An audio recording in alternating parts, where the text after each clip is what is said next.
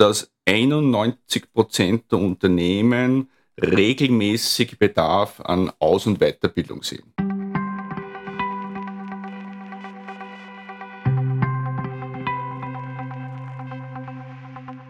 Liebes Publikum, herzlich willkommen zur zwölften Ausgabe von Uncrypted, dem ungeskripteten Marketing-Podcast. Heute wieder an meiner Seite Willi Steindl, hallo.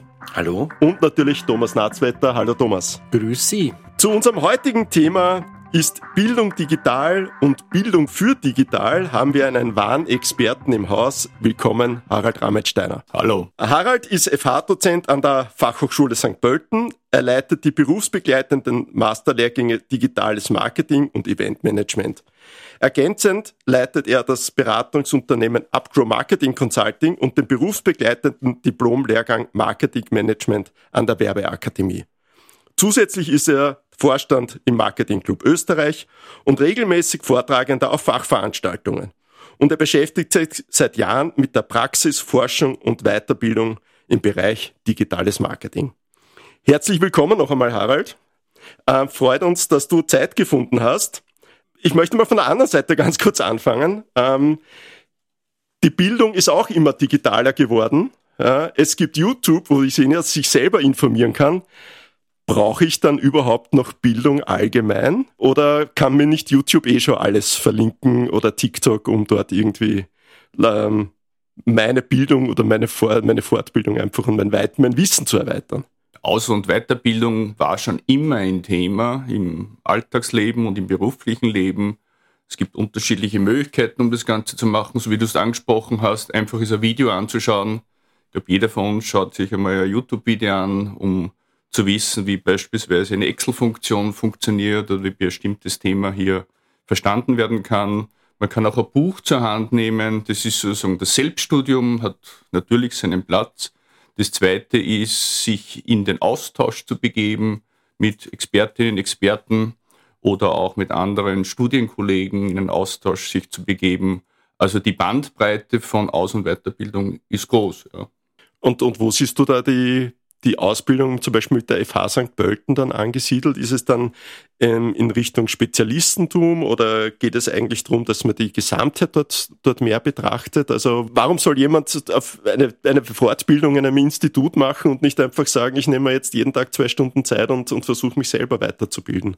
Die Fachhochschule St. Pölten ist ja aufgestellt in zwei Richtungen. Das eine ist die sogenannte Ausbildung und das zweite ist die Weiterbildung.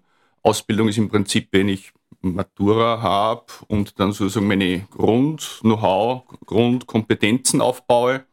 Gibt es halt üblicherweise Bachelor-Studiengänge dazu. Und das Zweite ist, jeder, jede von uns muss laufend sich weiterbilden. Also das ist, nennt man halt Continuing Education. Und für solche Weiterbildungslehrgänge bin ich verantwortlich, wie du ja schon erwähnt hast, für die beiden berufsbegleitenden Master Digital Marketing und Event Management. Was ist der Vorteil, wenn man so eine berufsbegleitende Weiterbildung über ein Institut wie die Fachhochschule St. Pölten oder die Werbeakademie macht? Man hat hier den Austausch mit vortragenden Experten, Expertinnen, mit denen man Themen diskutieren kann. YouTube kann üblicherweise nicht fragen, es kommt meistens keine Antwort retour. Bücher kann ich üblicherweise auch nicht befragen. Selten kommt eine Antwort retour aus einem Buch. Ja. Das heißt, oft ist ja das äh, Thema, das, mit dem ich mich beschäftige, nicht so leicht, dass ich das einfach dann hier aufnehme und dann kann ich das anwenden, sondern möchte das Ganze kritisch reflektieren und auch diskutieren. Das ist der große Vorteil einer organisierten Weiterbildung. Zusätzlich baut man ja auch ein Netzwerk auf. Also wir haben üblicherweise einen Jahrgang in einem Master von rund 20 Studierenden und Studierende, die selbst im Berufsleben sind und wenn die lässige Jobs haben, lernt man natürlich hier auch interessante Studienkolleginnen kennen, mit denen man sich auch wieder austauschen kann und insbesondere dann Themen diskutieren kann und ähm, einfach dann einen hohen Mehrwert gewinnen. Warum sollen interessierte Leute zu dir kommen, äh, zur, zur, Fachhochschule und sich dort weiterbilden? Geht es denn Richtung Spezialistentum oder ähm, was, ist, was ist der Grund, warum Personen äh, sich weiterbilden sollen bei euch? Kontinuierliche Weiterbildung gehört zum Leben, zum beruflichen Karriere dazu. Und warum kommen Interessierte zu uns? Weil sie Expertenwissen haben wollen. Der, der Vorteil einer organisierten Weiterbildung ist, dass ich mich mit Vortragenden austauschen kann, mit Expertinnen Experten, auch mit einem Jahrgang austauschen kann. Ein Selbststudium gibt üblicherweise wenig Feedback. Also wenn ich mir ein YouTube-Video anschaue, kommt wenig Retour. Wenn ich mir ein Buch durchlese, kann ich auch nicht wirklich diskutieren. Während wenn man eine berufliche Weiterbildung macht, kann ich fachliche Themen diskutieren, vertiefen, kritisch reflektieren, sowohl mit den Vortragenden als auch im Jahrgang selbst. Dann auf das Thema, wollen Sie Expertenwissen haben? Man, grundsätzlich der Weiterbildungsmarkt ist ein großer, breiter. Es gibt allgemeine Vertiefungen, wie ich kann einen Management-Kurs oder Master machen. Meine beiden äh, Lehrgänge sind spezialisiert an der Fachhochschule St. Pölten auf Digitalmarketing, Schwerpunkt Online-Marketing beziehungsweise Eventmanagement, während zum Beispiel der Lehrgang an der Werbeakademie eher wieder ein breit angelegter ist, Marketingmanagement, das heißt über die Grundfesten des Marketings. Für alles gibt es einen Raum, je nachdem, wo der eigene Bedarf hier liegt. Aber wenn du jetzt von, von Digitalmarketing äh, sprichst, das ist ja, die Landschaft des Digitalmarketings ist ja riesig groß mittlerweile geworden. Ja? Also äh, früher hat man gesagt, da hat es E-Mail-Marketing oder Website gegeben, dann ist mit Google dazugekommen, dann ist Social Media. Mittlerweile gibt es ja so viele Werbeformen und digitale Kanäle. Ähm, ist dann eher die Spezialisierung wichtig in der Ausbildung, also dass ich sage, ich versuche mich auf, auf ein oder mehrere Kanäle dorthin zu fokussieren oder ist es eigentlich, fehlt es eigentlich an der Gesamtheit, äh, den, den, Überblick zu behalten? Also wo siehst du da die Trend oder den Trend in der Ausbildung hingehend und an die Anforderungen auch der beruflichen Welt? Also der Blick auf meinen Masterlehrgang Digital Marketing ist, wer, wer sind die Studierenden? Auf der einen sind es welche, die ein Bachelorstudium hinter sich haben. Oft ist das ein allgemeines Studium, Betriebswirtschaftslehre oder Publizistik und die hier eine Grundausbildung haben von einer Fachhochschule oder Universität und die dann einen Master machen wollen. Das ganze Bologna-System baut ja darauf auf, dass ich eine Pyramide habe, unten breit Bachelor und oben spitze die Fachausbildung und Digital Marketing ist dann die fachliche Ausbildung für jene, die halt eine äh, akademische Vorbildung schon haben und die sagen, ich möchte in der Zukunft Karriere machen, beruflich den Weg gehen, im Bereich Digitalmarketing. Und wir vermitteln dann alle wesentlichen Bestandteile des Digitalmarketing. Und der zweite Teil der Studierenden sind Personen, die schon teilweise jahrelang im Marketing, Digitalmarketing-Bereich sind und den Weg in Richtung akademischer Weiterbildung gehen wollen, die im Prinzip ein Master machen wollen. Und das erlaubt der Gesetzgeber auch. Und das ist die Mischung, das inspiriert auch sehr, dass einfach Personen mit Erfahrung und mit weniger Erfahrung hier sich untereinander ganz gut austauschen können. Eventmanagement übrigens auch eine echte Spezialausbildung. Also jemand entscheidet für sich selbst, ich möchte später mal Eventmanagerin werden. Ja. Sprichst du berechtigterweise an, es gibt ja viele Fachbereiche des Digitalmarketing. Also wenn ich selbst bei mir sehe, ich habe Bedarf an SEO, ich bin SEO-Manager oder das eigene Unternehmen bedarf Optimierung hier im Suchmaschinen. Bereich, natürlich gibt es am Markt hier reine SEO-Kurse, Seminare. Wann das der Bedarf ist, ja, kann man natürlich einen SEO-Kurs machen. Meine wollen einen umfassenden, fundierten Blick auf Digitalmarketing oder Eventmanagement. Ich denke mal auch, also der Unterschied muss es sein, dass es eine strukturierte Wissensvermittlung ist, weil ich mir in meiner Rolle jetzt quasi als Arbeitgeber natürlich irgendwie etwas erwarte, wenn ich äh, Mitarbeiter suche, dass die ein, ein, ein, Grundwissen haben, spezialisieren. Meiner Meinung nach muss man sich dann im Beruf sowieso, was mich da interessieren würde, richtet sich das eher an, sage ich mal, die Agenturseite oder gibt es auch äh, Masterstudenten, die aus Marketingabteilungen von Unternehmen kommen? Ist das in, in beide Richtungen denkbar? Zwei Antworten auf deine doppelte Frage. Das erste ist. Meine Spezialität muss ich gleich mal. Und doppelt ist noch untertrieben. Das erste bezieht sich auf der Weiterbildungsmarkt. Wer sieht Bedarf? Es gibt gerade eine aktuelle Studie, ist von IMAS gemacht, der sogenannte Weiterbildungsbarometer. Und da kommt raus, dass 91 Prozent der Unternehmen regelmäßig Bedarf an Aus- und Weiterbildung sehen. Also ganz viele Unternehmen, Arbeitgeber, weil du das angesprochen hast, mhm. sehen hier die Notwendigkeit regelmäßiger ähm, Weiterbildung. Und auf der anderen Seite, auf der Arbeitnehmerseite, sehen es auch knapp 90 Prozent, exakt sind 87 Prozent, die regelmäßig hier Nachschulung, Vertiefung hier als wichtig achten. Ja, also das ist angekommen in der Gesellschaft war immer schon wichtig und ist in der heutigen Zeit, wo das Ganze sehr schnelllebig ist, wie der Peter jetzt erst angesprochen hat, laufend neue Disziplinen, muss ich am Laufenden bleiben. Die zweite Frage ist dann, wo kommen die Studierenden her? Aus allen Richtungen, also aus Agenturen, von Unternehmen, teilweise sind es auch Quereinsteigerinnen, die den Schritt in diese Richtung gehen möchte. Manche sind vielleicht allgemein in einer Marketingabteilung und wollen hier im Marketingjob stärker Online-Marketing machen.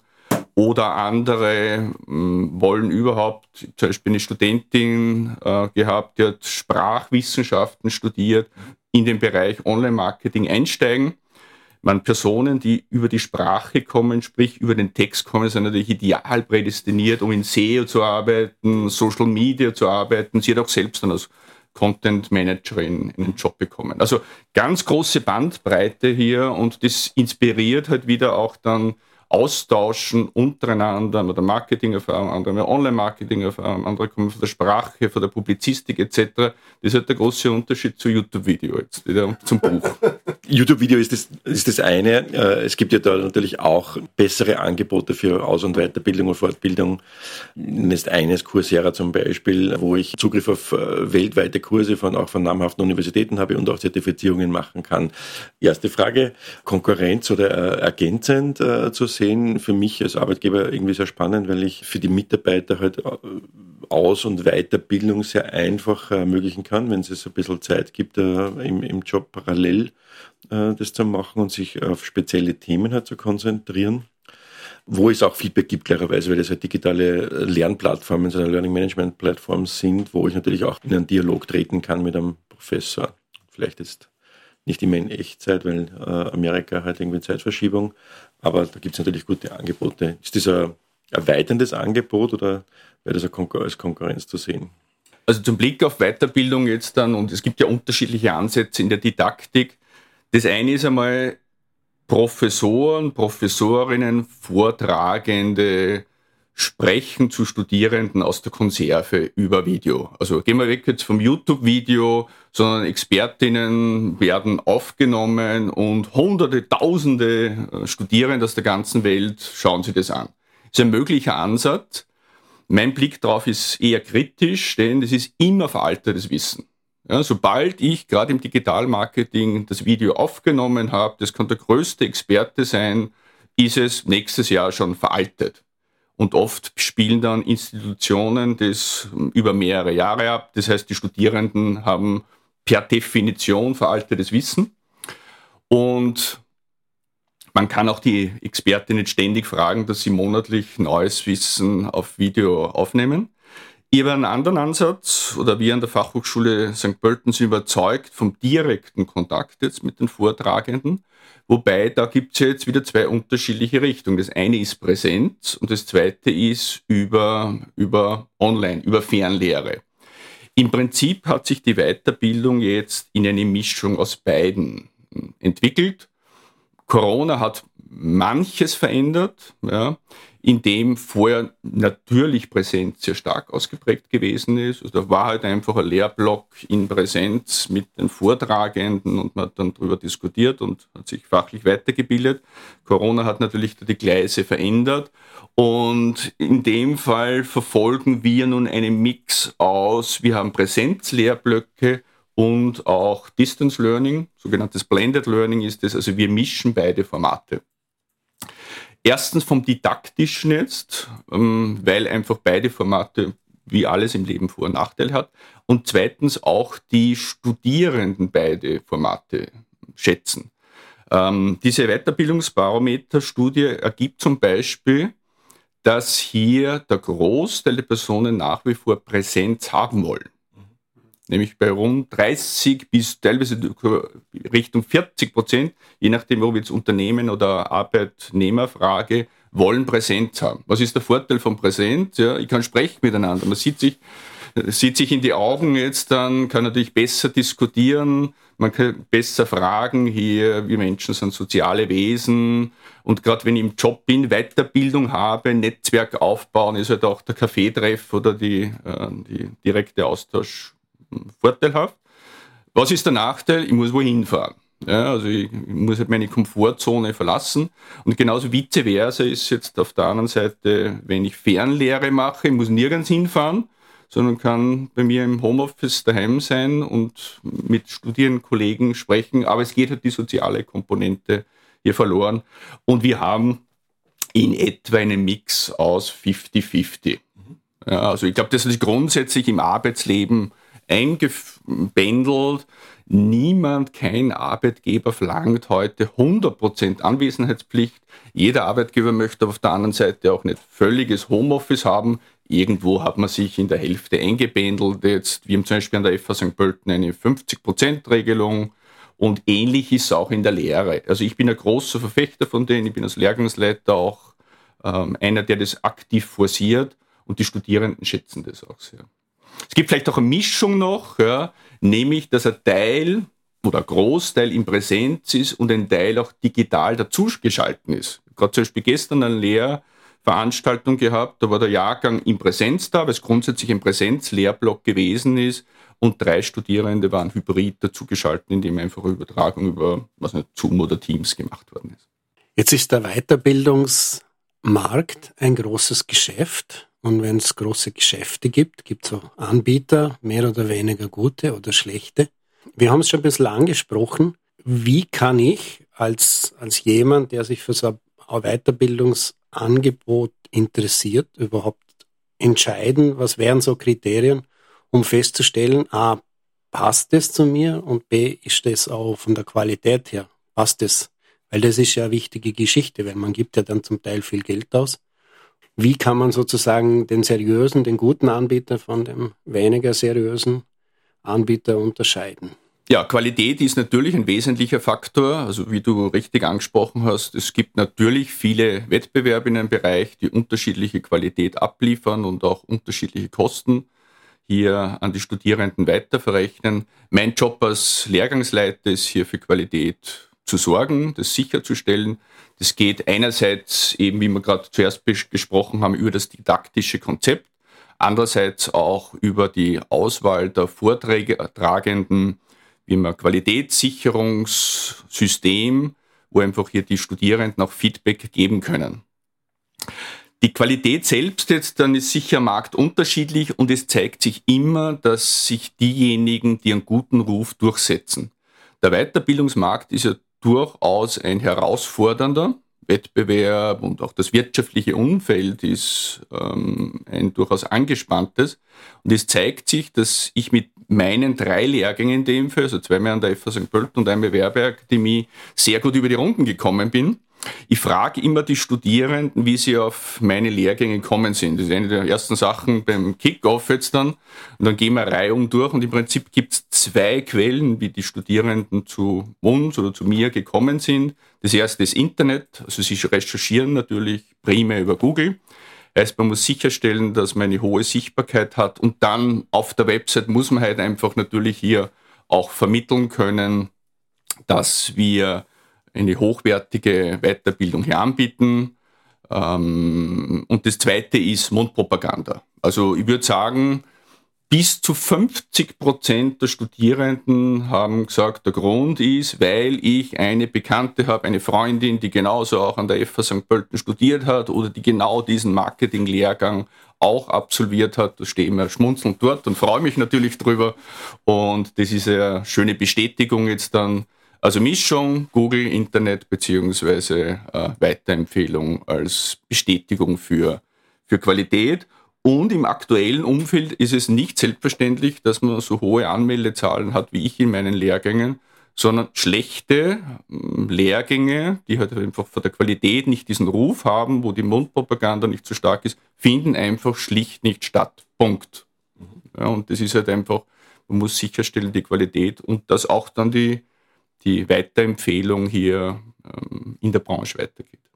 Jetzt hast du vorher zwei Zahlen genannt, also 90 äh, Prozent fast bei Unternehmen, beziehungsweise auch bei den Personen, die sich weiterbilden wollen. Jetzt sagt diese Zahl eigentlich aus, dass, dass viele Leute den Drang danach haben, sich weiterbilden zu wollen. Auf der anderen Seite Unternehmen die Anforderung haben, wir müssen unsere Mitarbeiter weiterbilden.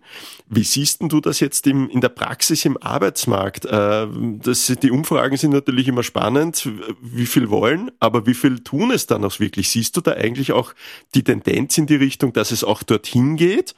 Oder sagst du, naja, es reden alle davon, aber äh, machen tut's dann nur ein, ein, ein, ganz, ganz kleiner Teil, um das wirklich auch umsetzen zu können. Auch auf Unternehmerseite einerseits, wie siehst du das, das Unternehmen die Möglichkeit geben, aber auf der anderen Seite auch, wie viele Leute nehmen sich's vor und sehen den Bedarf, aber sagen, eigentlich ist es doch nicht meine Aufgabe. Auch das ist wie immer im Leben jetzt dann, mm, es gibt einen hohen Anteil von Personen, die es machen wollen das heißt aber nicht, dass alle das jetzt im gleichen Monat machen, sondern dieser Blick auf, ich sollte jetzt was machen, ich sollte in einem Jahr was machen, ich sollte in zwei Jahren was machen. Und entsprechend kann ich ja unterschiedliche Ansätze haben, vom strukturierten Lehrgang bis zu Selbststudium und Inhouse-Training. Also die Bandbreite ist ja ganz groß. Nachdem aber viele Angebote am Markt draußen sind, hier sieht man auch, dass der Weiterbildungsmarkt hier sehr gut gebucht ist hier. Und entsprechend ähm, wird vieles auch an Weiterbildung von den Unternehmen investiert. Manche zahlen ja direkt den Mitarbeitenden die Ausbildungen oder auch Studierende äh, investieren selbst in die Weiterbildung. Ein Thema noch angesprochen jetzt auch dann ist Fachkräftemangel. Ja, Fachkräftemangel ist ja das Thema jetzt, das die Arbeitgeber derzeit sehr beschäftigt die berühmte Generation Z. Und die Generation Z ist geprägt von einer gewissen Work-Life-Balance. Ich habe gerade ähm, auch wieder aktuelle Studie gelesen, wo einfach hier ähm, 40, 50 Prozent hier der Generation an Ausgleich zwischen Job und Freizeit haben wollen, auch durchaus das Ganze trennen was viele Arbeitgeber für Herausforderungen stellt. Wie immer im Leben trennt sich die Spreu vom Weizen, nämlich diejenigen, die halt engagiert sind und nicht nur dann nach dem äh, Arbeitstag hier in Freizeit oder Netflix-Serien verfallen, sondern die auch die Weiterbildung machen. Und die besonders Engagierten machen halt dann eine Weiterbildung und die setzen sich dann auch am Markt oder in der Branche durch. Ich glaube auch, das ist das Thema, weil wenn ich engagiert bin, wenn ich weiterkommen will, dann mache ich's, äh, dann sehe ich den Need auch. Und zum Thema Fachkräftemangel, und das ist, geht auch ein bisschen einher mit Qualität, das ist, betrifft jetzt nicht so sehr das digitale Marketing oder Marketing per se, aber egal mit wem ich rede in den letzten zwei Jahren, es wird kein IT-Personal gefunden. Die Woche wieder ein Meeting gehabt bei mir im, im, im Coworking Space. Die finden keine Pen-Tests, also Penetration-Tests, äh, IT-Security. Selbst die FH in Oberösterreich spuckt nicht mehr genug Menschen in, in Qualität aus, sage ich jetzt irgendwie so. Das ist das Feedback, das ich vom Markt irgendwie so mitnehme. Auf der anderen Seite, wir als Netzwerkagentur arbeiten sehr viel mit äh, Firmen in Ost- und Südeuropa äh, zusammen. Äh, speziell wenn ich jetzt schaue in die, in die Ukraine, äh, haben wir äh, viele Partner top ausgebildet, äh, sprachlich top, super Responsezeiten auf alle Themen, hochqualifizierte IT-Menschen. Meine Vermutung wäre jetzt weniger, dass es die Generation Z ist, dass wir in Österreich das Thema digitale Bildung oder Bildung in Digitalberufen ein bisschen verschlafen haben. Nicht nur ein bisschen, sondern so eher so massiv verschlafen haben und jetzt erst dabei sind, wieder aufzuholen. Also ob du die Einschätzung teilen kannst, auch wenn es jetzt nicht dein, dein Marketing-Fachgebiet ist, äh, aber sind wir da ein bisschen hinten nach? meine, es würde ja auch wenn der Druck größer ist, wenn es mehr Personal gibt, natürlich äh, wird der Druck auf die Generation Z auch höher, sich besser zu engagieren und nicht nur auf die Life-Life-Balance zu schauen. Na, Natürlich ist die digitale Transformation ein ganz ein großes Thema jetzt, ja, und wo sich auch die Corona-Pandemie vieles noch beschleunigt hat. Und entsprechend gibt es da zu wenige Personen, die einfach auch dann von, von den Hochschulen, von den Universitäten, von den Hacks, die die notwendige Ausbildung bekommen hat. Also es ist sicher ganz klar der Bedarf größer als hier das Angebot an Arbeitskräften. Das zweite ist aber auch, es betrifft nicht immer nur digitale Transformation, Bereich Events, also Eventmanagement. Also ich weiß aus der Eventbranche, dass die, dass die händeringend Personen suchen, die jetzt nicht digitale Jobs machen, sondern die einfach Eventmanagerin sein wollen.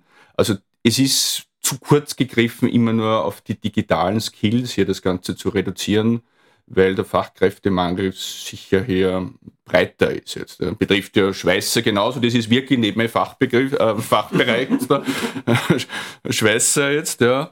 Aber findet man genauso jetzt. Also es ist immer das Thema, finde ich Experten, Expertinnen, die einen Job machen, und da gibt es halt oft zu wenige.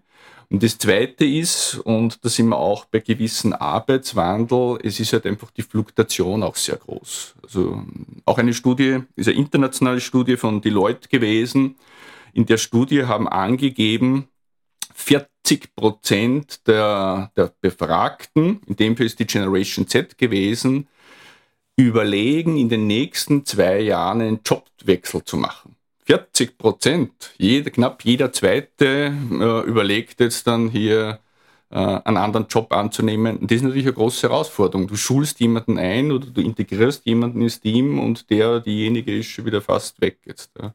Wobei auch da kritisch reflektierend, ich habe auch am Anfang meiner Karriere schneller Jobs gewechselt. Ja, also man, man, stellt das oft dann auch so dar jetzt und so möchte ich das gar nicht darstellen. Generation Chat, die dann äh, dauernd Job wechseln. Mein erster Job war, äh, Jobwechsel war nach einem Jahr und der zweite war nach drei Jahren. Ich glaube, jede Generation für sich hat zu Beginn der Karriere Jobwechsel gemacht. Das gehört auch dazu. Ja. Ich glaube, es ist auch gut, wenn man viel lernt. Äh, Habe ich auch immer sehr profitiert davon. Ähm, das Jobwechsel alleine, wenn man jetzt sich vorstellt, irgendwie, dass die Fluktuation sehr hoch ist, äh, gepaart mit, äh, mit der Tatsache, dass die Babyboomer-Generation jetzt schon langsam in die Pension ausapert, haben wir eigentlich äh, noch ein größeres Problem auf uns zukommen, wenn wir nicht noch mehr Leute ausbilden. Also das muss ja eigentlich für, für Bildungsorganisationen noch ein größerer Druck sein, wirklich auch Leute zu finden, die motiviert sind, eine Ausbildung zu machen.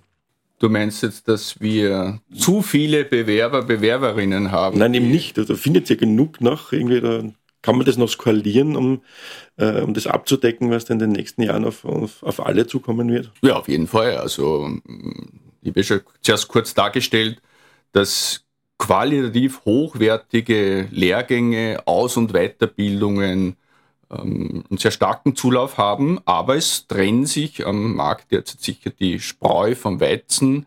Einfach welche, die nicht diese Qualität haben, die nicht diese Standards haben, die werden einfach einen schlechten Ruf haben und die werden halt mittelfristig auch Probleme bekommen. Aber wie, wie siehst du das mit, mit dem Thema Bildung dann? Jetzt sind wir in einem Arbeitnehmermarkt gerade. Also die Arbeitnehmer haben eher die Möglichkeit, sich die Jobs auszusuchen. Da gibt's die Arbeitgeber. Dann kommt jetzt noch das Thema Bildung dazu, was, glaube ich, ein ganz wichtiger Bereich ist. Aber wie siehst du das Thema oder die Verknüpfung zwischen Bildung und Work-Life-Balance, ja, weil Bildung ist ja, wenn man es vor allem nebenbei macht, ist ja eigentlich ein, ein wahnsinniger Zeitaufwand, wenn man es richtig gut macht, ja, so wie du sagst.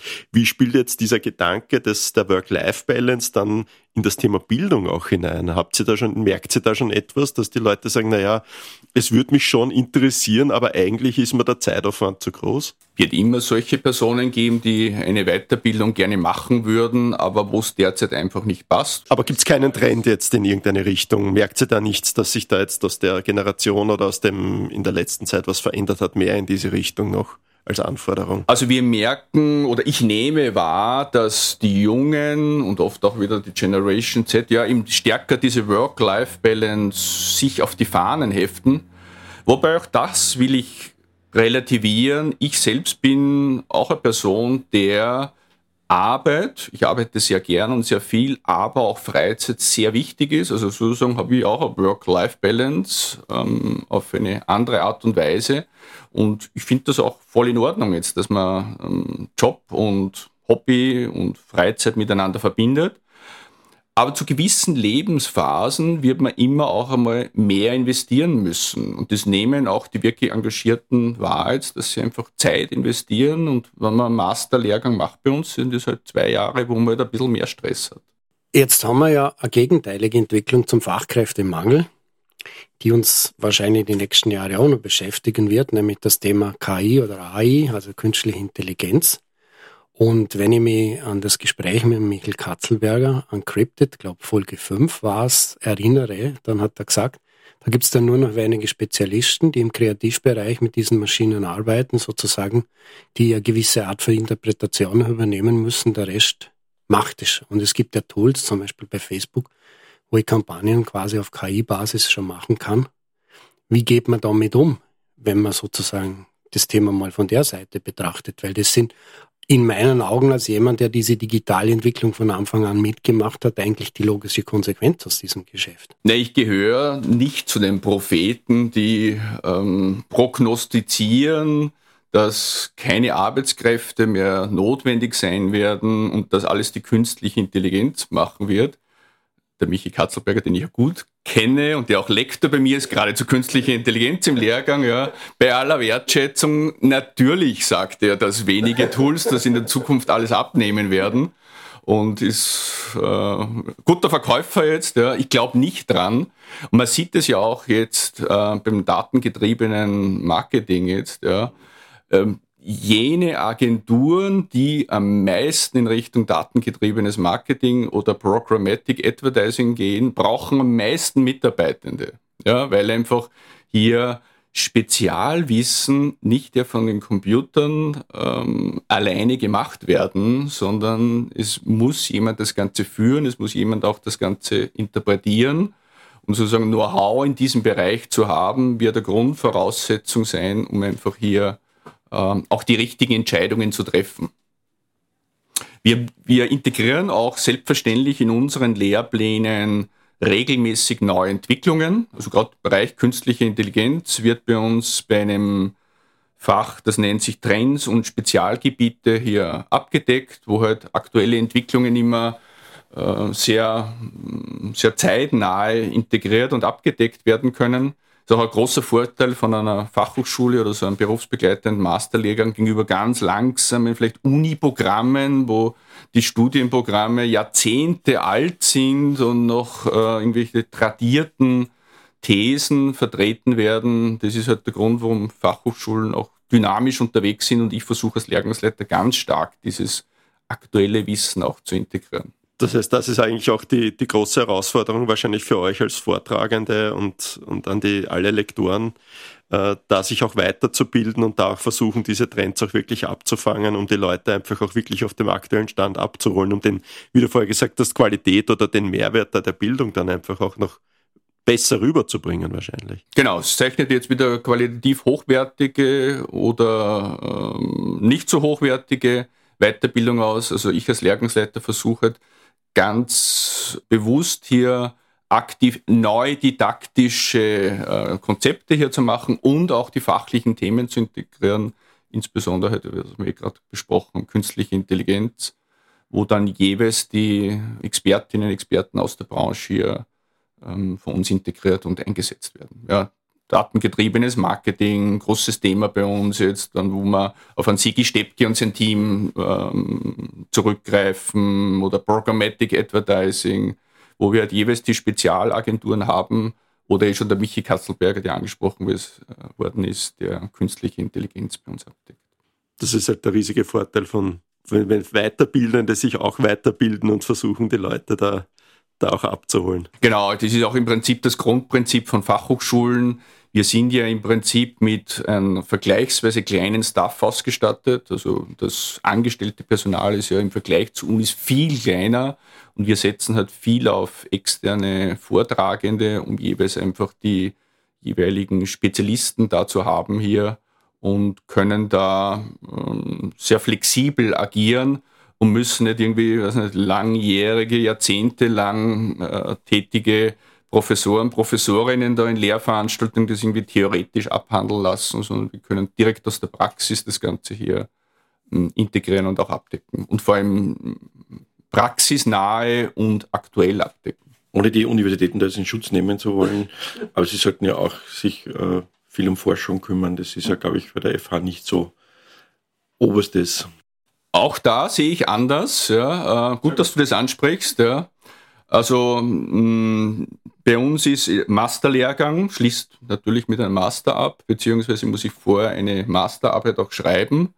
Und das Qualitätsniveau unserer Masterarbeiten ist ähm, gegenüber vielen anderen Universitäten vergleichbar, bis sogar darüber. Also wir sehen es ja, also ich sehe es ja bei den Aufnahmegesprächen und man spricht auch untereinander und ich kenne auch Arbeiten jetzt dann von Absolventinnen, die ich jetzt vorher Uni gemacht habe. Also äh, das ist das, was wir jetzt als Fachhochschule versuchen, auf der einen Seite die ganz starke Praxisorientierung, aber auch Forschung hier zu machen. Wir machen nicht Grundlagenforschung, dazu eignet sich auch die Wirtschaft weniger oder Marketing weniger, sondern wir machen anwendungsorientierte Forschung. Ja. Und unsere Studierenden behandeln da halt jeweils ähm, aktuelle Themen, wo der aktuelle Forschungsstand jeweils behandelt wird und auf der anderen Seite auch eine eigene Empirie gemacht wird. Ja, also das ist vielleicht ein gewisses Vorteil jetzt dann, der, der, das gerne von den Universitäten geschürt wird, aber die Realität ist leider andere, dass mittlerweile die Fachhochschulen mittlerweile Praxis und auch Forschung, Anwendungsforschung hier sehr gut miteinander verbinden können. Ich glaube, das ist auch das Spannende, nämlich äh, Master dann im äh, berufsbegleitenden zu machen, wirklich in einem Unternehmen dann auch, das auch fast im Design Thinking ja gleich äh, prototypisch irgendwie auszuarbeiten und, und, und zu testen, muss ja eigentlich ein großer Vorteil sein gegenüber der reinen, aber Grundlagenforschung ist natürlich auch wichtig, das ist schon ganz klar. Eine, eine Frage noch, wie siehst du oder was wäre deine Empfehlung an Unternehmen? Ja, jetzt, äh, Unternehmen wollen Bildung haben und, und wollen das auch forcieren. Aber was wäre so aus deiner Sicht heraus die Empfehlungen an Unternehmen? Sollen die da Mitarbeiter unterstützen und vor allem auch, wie können sie Mitarbeiter dann an sich binden? Weil ich glaube, eine ganz große Angst ist für ein Unternehmen, dass sie Mitarbeiter eine Ausbildung zahlen und der sagt nach 24 Monaten Dankeschön, ich zahle vielleicht die 30 Prozent Abschlag, die ich mal vertraglich ausgemacht habe, aber ich gehe jetzt zum anderen, weil der Krieg ist Doppelte. Ähm, was ist so da deine Empfehlung Richtung, Richtung Unternehmen? Gibt es da einen Erfahrungen, die du vielleicht uns weitergeben kannst? Ja, man, die Studierenden selbst kommen ja mit unterschiedlichen Finanzierungsquellen. Das eine ist, manche werden von Arbeitgeber, also von Unternehmen direkt unterstützt, genauso wie du äh, das angesprochen hast. Ähm, viele zahlen es aber auch selbst als Investition in die Zukunft. Also wenn ich einen Masterlehrgang mache jetzt, dann ist das für vier Semester und ich investiere in meine nächsten Jahre oder Jahrzehnte. In Amerika ist das gang und gäbe jetzt, dass ich äh, in das eigene Leben oder in die eigene Karriere finanziere. Und Unternehmen äh, unterstützen sicher mh, mm, Arbeitnehmer, die einfach ein Potenzial haben. Für jedes Unternehmen ist immer ein gewisses Risiko, dass Arbeitnehmer, Arbeitnehmerinnen einfach einen Jobwechsel machen jetzt dann. Das basiert halt auch auf einem Vertrauen. Oft wird das Ganze auch vertraglich auch dann vereinbart. Gerade vor kurzem, vor wenigen Wochen mit einem ganz großen Medienunternehmen ein Gespräch gehabt, ja, und dem jetzt schon avisiert, dass sie eine Person auswählen, die im nächsten Jahr, Beginn ist ja immer im Oktober, im nächsten Wintersemester, einer Arbeitnehmerin hier meinen Weiterbildungsmaster hier finanzieren werden. Einfach weil die auch das Know-how benötigen jetzt dann und als Investition, auch als Commitment jetzt äh, zu, einem, zu einem Angestellten hier. Vielleicht, wenn wir auch viel über Masterlehrgänge gesprochen haben, es geht ja nicht immer nur um vier Semester und Masterabschluss, also großer akademischer ähm, Titel hier. Das gehört in Österreich, ähm, gehört dazu. Man braucht im Prinzip irgendeinen akademischen Titel meistens jetzt, ja. Ähm, aber es geht ja oft auch dann um kleinteiligere Weiterbildung jetzt. Ja. In der Fachsprache heißt es bei uns an den Hochschulen, Universitäten die sogenannten Micro-Credentials. Das heißt kleine Zertifikate, die halt zu jeweils einem gewissen Fachgebiet eine Bestätigung geben. Hm, jetzt komme ich ganz auf deine erste Frage zurück. Ja, wenn ich YouTube mache, habe ich kein Zertifikat, ja, sondern ich kann sagen, in meinem Lebenslauf, ich habe mir 17 YouTube-Videos angeschaut haben. Das wird nicht so gut ankommen jetzt dann bei Bewerbungsgesprächen, äh, sondern oft geht es auch dann, wenn ich so eine Weiterbildung mache, das kann jetzt der Microcredential, also ein kleiner hm, Lehrgang, ein kleiner, kleines Seminar bis zur Master jetzt dann einfach hier offizielles Zertifikat sein, die, wo ich einfach die Bestätigung habe und auch jemanden anderen die Bestätigung zeigen kann.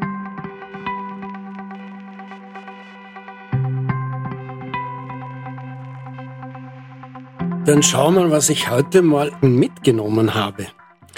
Etwas, das immer wieder auftaucht, ist dieser Wortaustausch in vielerlei Hinsicht. Und das ist sozusagen mit der Grund, die Weiterbildung nicht auf YouTube zu machen, sondern eben institutionell. Und da sind wir bei diesem Modell, das zwischen Präsenz und Digital Learning versucht, das Beste herauszunehmen, wobei es da auch das Hybridmodell gibt. Klarerweise war Corona da der Beschleuniger. Dann wichtig ist auch noch beim Präsenzstudium dieses Thema Netzwerk weil da auch unterschiedliche Leute, gerade in St. Pölten, aufeinandertreffen, nämlich solche mit Erfahrung und andere mit akademischem Hintergrund, die ihre Bandbreite entweder verbreitern wollen oder sich spezialisieren wollen, je nachdem, wie man es betrachtet. Die Präsenz hat also viele Vorteile, diese soziale Komponente, die viel mehr hineinspielt. Sie hat dann natürlich den Nachteil, dass man hinfahren muss. Wenn es um das Thema Qualität geht, dann es sind zwei Quellen, wo sich die Leute informieren, das Internet und das zweite klassischerweise das Empfehlungsmarketing, also sprich der gute Ruf, die Marke des Ausbildungsinstituts spielt da entscheidende Rolle bei der, bei der Auswahl. Dann sind wir auf den Fachkräftemangel gekommen und haben den Gen Z, wie man so schön sagt, ziemlich bemüht. Als Kriterium für Engagement habe ich herausgelesen, dass sozusagen das Thema Weiterbildung da ein wichtiges Kriterium ist. Das Thema Fluktuation. 40 Prozent wollen in den nächsten zwei Jahren ihren Arbeitgeber wechseln. Das wird sicher zu einer bestimmten Entwicklung führen, die sich dann noch nicht so ganz gut abschätzen lässt. Und zu guter Letzt, KI wird den Fachkräftemangel nicht beseitigen. Das ist schon mal eine klare Aussage. Und da ist in dem Zusammenhang ist aber dann doch etwas gefallen, wo sozusagen so ein bisschen eine politische Dimension hat, dieser Vorteil der FH, das ist die Dynamik, das heißt, die FH ist wesentlich näher an der Praxis, was viele Vorteile hat, weil man sich viel schneller um, um angesagte Themen kümmern kann. Also das durchaus als Entscheidung, wo mache ich meine Weiterbildung. Ich hoffe, ich habe jetzt nichts Wichtiges vergessen. Vor allem war es ein Podcast zum Thema Bildung, der ganz ohne Seepocken ausgekommen ist.